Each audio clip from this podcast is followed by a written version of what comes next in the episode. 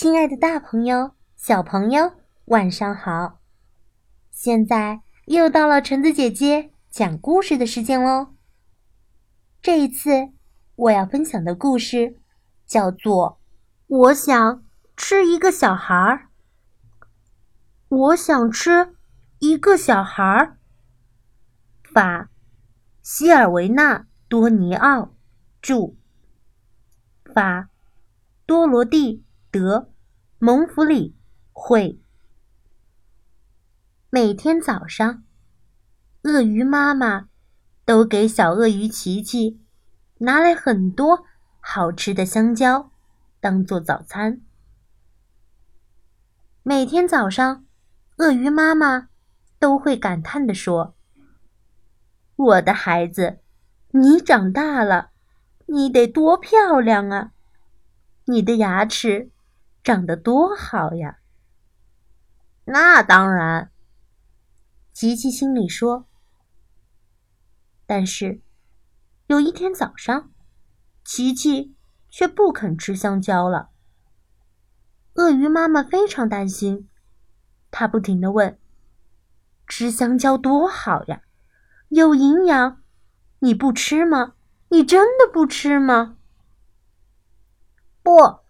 谢谢妈妈，琪琪回答说：“今天我想吃一个小孩儿。”啊，这是什么念头？我亲爱的琪琪，妈妈惊讶地说：“香蕉树上只能结出香蕉，结不出小孩儿啊。”也对，不过我就是想吃一个小孩儿。鳄鱼爸爸想了一个办法，他跑到村子里，为宝贝儿子带回来一根卡车那么大的香肠。不，谢谢爸爸，今天我只想吃一个小孩儿。啊，我亲爱的琪琪，用小孩做的香肠根本不存在呀！我不管，琪琪烦躁地说。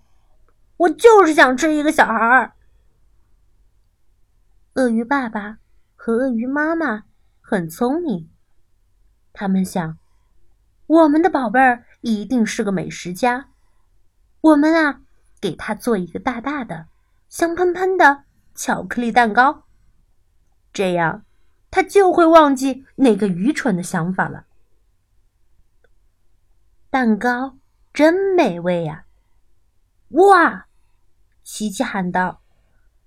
然而，他还是叹了一口气，改变了主意。不，说真的，我今天就是想吃一个小孩儿。鳄鱼爸爸和鳄鱼妈妈彻底失望了，他们哭了起来，伤心的喊道：“ 我们的宝贝儿子不肯吃饭了。”这时候，琪琪感到浑身没劲儿，可能是早上什么都没吃的缘故。他想，洗个澡可能会好一点吧。结果，他就向河边走去。河岸上坐着一个看起来粗心大意的小女孩。啊，运气真好，我真的可以吃一个小孩了。琪琪赶紧走过去，露出全部的牙齿，好像一只随时准备出击的凶猛野兽。哎，快看啊！小女孩喊道：“一只小鳄鱼，真是太小了，好可爱呀！嗯，它肯定吃的很少，不然怎么会那么小？”小女孩一把抓起琪琪的尾巴，在她的肚子上挠痒痒，一边挠一边说：“咯吱咯吱，咯吱咯吱。”后来，她总算挠够了，把琪琪啪的一下扔进了河里。琪琪想：“真倒霉，太没面子了。”他现在已经饿得晕头转向了。他一边跑，一边喊：“爸爸妈妈，快给我香蕉！我要吃香蕉，我要变强壮。